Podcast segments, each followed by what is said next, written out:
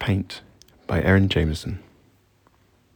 I paint your bedroom colour of dying sunflowers, like the ones you left at my mother's grave, hoping through death we could forget thunderstruck nights when sunsets blistered our stained living room and we danced, barefoot and blistered, and in love and lost beyond words, as our bills collected and you applied to faraway jobs, and I typed away to dreams we watched dissolve with misty collisions of force or coincidence.